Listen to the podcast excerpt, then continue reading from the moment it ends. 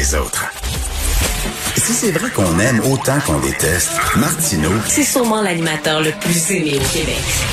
Vous écoutez Martineau. Cube Radio. Alors, j'aurais aimé être un artiste, chantait-on il y a quelque temps. Je suis pas sûr qu'on chanterait ça encore aujourd'hui parce que la vie d'artiste en pleine pandémie n'est pas si rose que ça.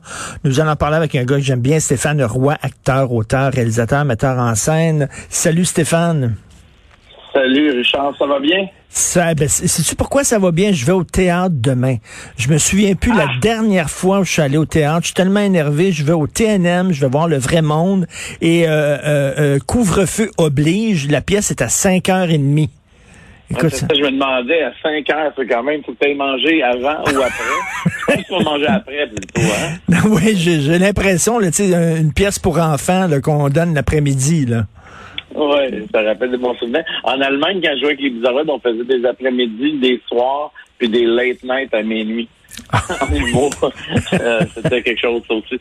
Écoute, euh, je voulais te parler de l'inspiration parce que je trouve ça un peu dur en ce moment, l'inspiration.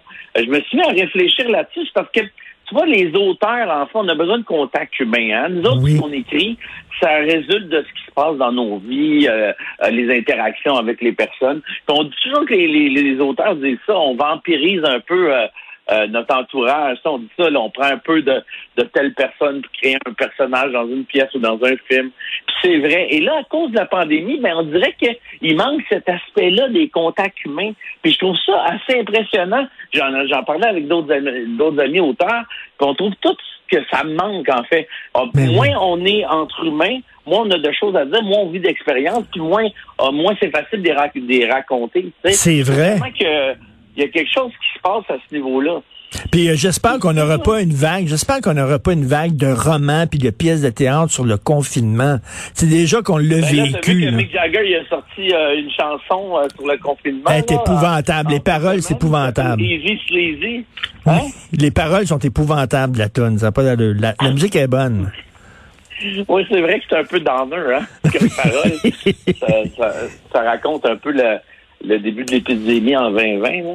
Mais, c'est ça, donc l'inspiration, c'est vraiment euh, troublant. Puis ce qui, ça m'a fait réfléchir parce que vu qu'on est moins en contact entre humains, est-ce que ça serait pas là une des sources de toute la haine qu'on voit apparaître sur les réseaux sociaux? C'est-à-dire qu'en étant moins en contact avec les humains, euh, cette haine-là se déferle. Bon, il y a des frustrations, euh, évidemment, mais sort plus facilement parce que, évidemment, on, compte, on devient comme un peu anonyme là-dedans. On se croise plus, on est toujours masqué. Je me souviens d'une- euh, moi, j'ai beaucoup aimé la Deuxième Guerre mondiale. Je me souviens d'un pilote qui racontait quand il tuait d'autres d'autres avions en vol, c'était facile parce qu'il voyait pas le pilote. Tant qu'il voyait Mm. pas d'autres pilotes dans le cockpit de l'avion, il tirait devant l'avion, là, comme on fait avec un lapin à- sur la course pour atteindre l'avion, parce qu'il est en vol puis il est en mouvement en même temps. Puis là, il réussissait à battre l'avion, puis j'avais aucun problème, jusqu'à temps où je vois un, un pilote bouger dans l'avion, tu sais. Là, il a, il a vu un pilote ennemi, Ben- il a vu sa tête tourner, il a senti son regard, et là, tout d'un coup, c'est devenu un humain. Mais il y a un petit peu ce côté-là qui me, qui, me, qui me fait peur dans tout ce qui se passe avec nous en ce moment. C'est le manque d'humanité, tu sais. Eh, Stéphane, Stéphane, euh, Stéphane, je trouve ça super intéressant ce que tu dis. Puis il y a vraiment un filon là. là. Euh, tu dis que tu manques d'inspiration, mais je trouve que c'est une belle inspiration ça. C'est comme si Oui, oui. l'humanisme, l'humanisme est un muscle qu'il faut travailler de temps en temps. Puis là, étant donné qu'on n'est plus en contact avec des êtres humains, ben ce muscle-là s'atrophie, le muscle de l'empathie. Exactement. C'est la réflexion que je me suis faite. Je me suis dit, on est en train de manquer d'humanité à force de pas se voir les visages, à for- à force de pas voir les réactions des autres? Est-ce qu'on est en train de se déshumaniser? Et pour un artiste, c'est très dur d'écrire, tu sais, quand quand, quand t'es pas en contact avec les autres. Et toute, toute ma réflexion est partie de là, en fait. C'est Une réflexion que je me suis faite parce que j'étais devant la page blanche, mais j'ai trouvé une solution à mes pages blanches. Qu'est-ce que je fais à ce Richard? Quoi? J'écris sur des pages roses. Mais je prends du papier rose. Non, non. Mais j'aime bien ton idée, là. Tu sais, je reviens à, ton- à ta métaphore de la guerre. Tu sais, maintenant, on fait la guerre à distance. Il y a des gens là, qui vont même plus au front, hein, qui, euh, qui, qui font la guerre de 9 à 5 et qui rentrent souper à la maison avec leurs femmes et leurs enfants parce qu'ils font ça, ils font ça maintenant par téléguidé. Là. Euh, la guerre euh, par ordinateur interposé. Ils font sauter des avions, font sauter des, des tanks, puis Ouais, rentrent à la ça, maison ça, souper. ça. Donc, il y a un côté déshumanisant totalement. là. Tout à fait, tout à fait. Les, les, les, euh, les nazis, euh, quand, euh, dans, à l'époque de l'Holocauste, ils calculaient les morts juifs là, quand ils faisaient des réunions par unité. C'était des unités qu'on qu'on détruisait. C'était pas des humains. Et, et cette déshumanisation-là, je la sens avec le avec le masque. Je veux pas ça au quotidien. On, on sent moins ce contact-là. Et je trouve que c'est une des grandes carences qu'on a en ce moment. Et ça me fait peur pour les enfants. Et une chose que j'ai trouvé drôle cette semaine, parce que euh, tu sais, tout à coup, on a dit, euh, puis finalement, ils sont venus sur leur parole, mais que les joueurs de golf devraient peut-être porter le masque et que les, les tennis, euh, les joueurs de tennis devraient peut-être porter le masque à l'extérieur. Puis là, le monde sont mis à se révolter. Beaucoup de monde sur les euh, dans les médias, parce qu'évidemment, c'est des golfeurs, c'est des, des, des, gens qui ont des, des sports de ce type-là. Et là, tu te dis, c'est drôle comment aussi quand ça nous atteint pas personnellement, on est moins outré, tu sais. Parce que si t'as pas d'enfants, puis là, les enfants portent des masques à, à l'école, tu te dis, ah, ben, tu sais, il faut, tu sais, faut. Mais là, ah, moi, je devrais devoir porter un masque en jouant au golf.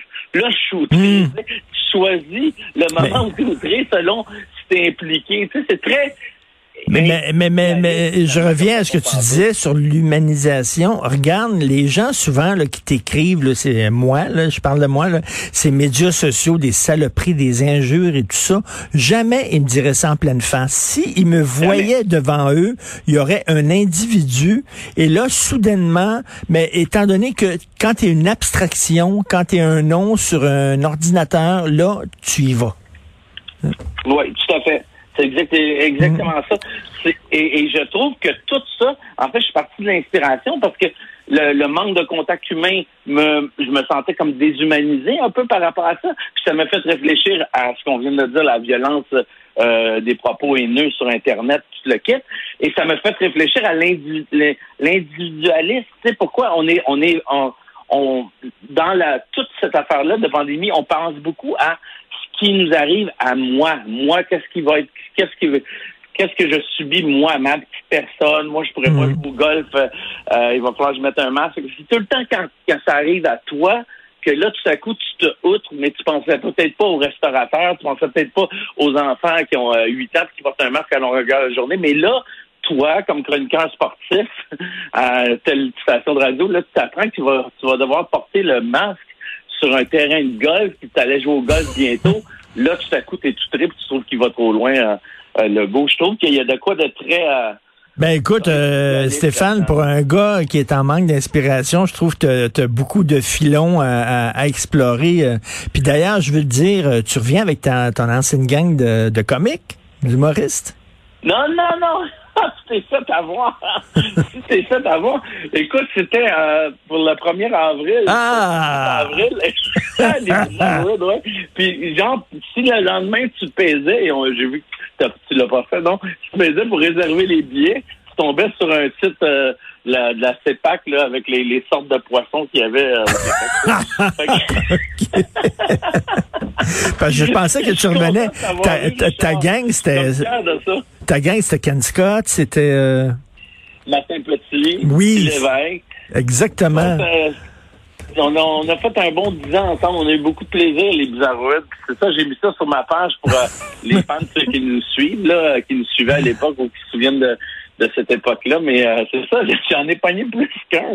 Il y a bien du monde qui m'ont écrit, même des artistes amis là, qui me disaient Ah, vous revenez ensemble, c'est cool. Fait que j'étais content. J'avais réussi le coup, mais j'aurais plus dû dire rapidement que c'est une blague. OK, j'ai l'hameçon encore poigné dans la bouche. Là.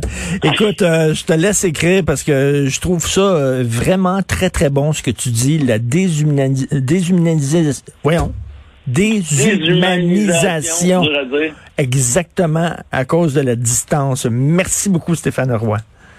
Ça fait Salut. plaisir, Richard. Bye. Salut. Déshumidificateur. Déshumanisa- Alors, Euh, gros, gros, gros matin.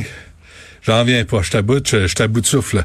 Tantôt, on va parler de Daniel Green. Tu sais qu'il y a 155 000 personnes autour du lac Memphis Magog qui boivent de l'eau contaminée et cancérigène? On va lui parler tantôt. Demande- des riches. Et, hein? C'est des riches. Pas des riches, mais là, c'est, je sais pas s'ils savent que, ce qu'il y a dans l'eau là-bas. Ça vient du Vermont. Et là, faut que Justin Trudeau règle ça avec notre ami euh, Joe, le démocrate écolo. On va voir s'il l'est pour le vrai.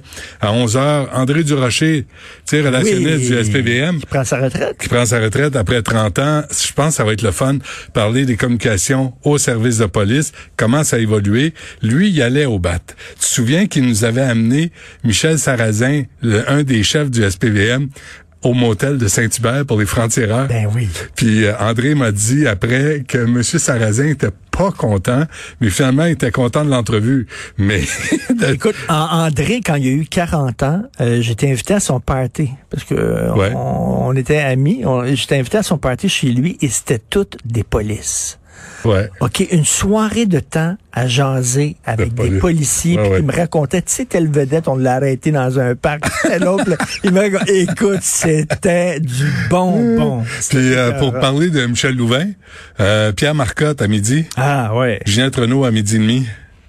Euh, je pense, je pense que ça va être le fun parce que c'est plus, tu sais, là il y a Édouard Rémy 94 ans, tu sais, qui a été recherchiste aussi pour euh, Louvain, pour euh, Pierre Marcotte, mais euh, c'est Michel Giroir qui est décédé Michel aussi. Giroir, Michel Giroir, là, qui était important en maudit oui, oui, Québec. toute une époque. Là. le premier à faire son coming out, oui, vraiment. Là. À se marier à jeunesse d'aujourd'hui, en direct.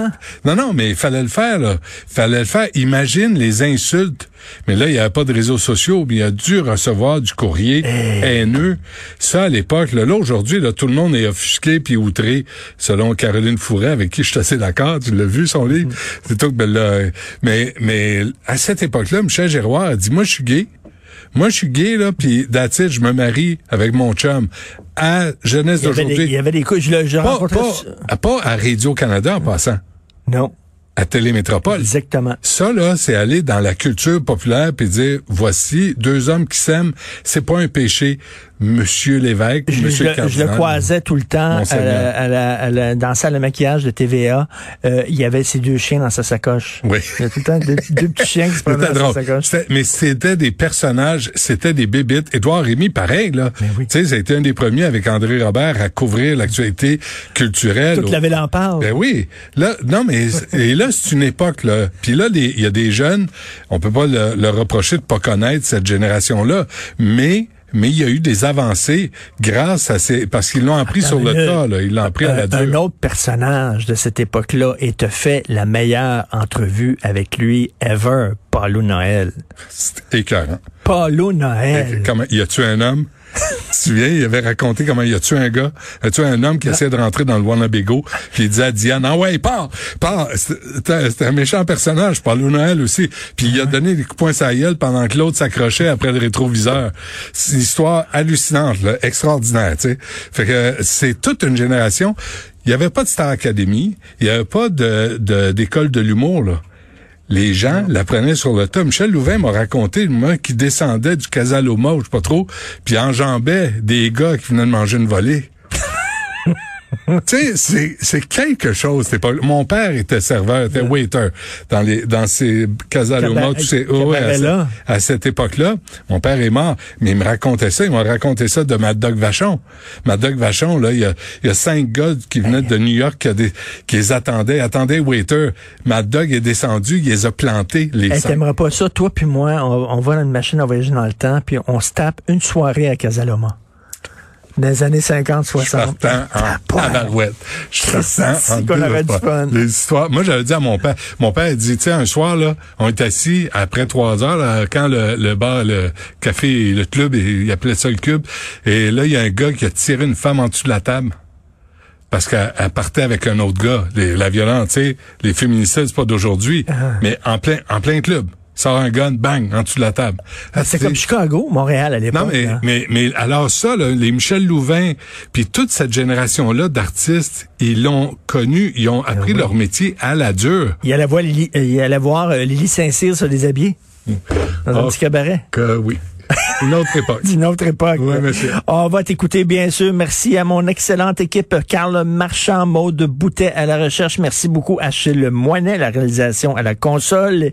Et on se reparle demain 8 heures, puis on écoute Benoît.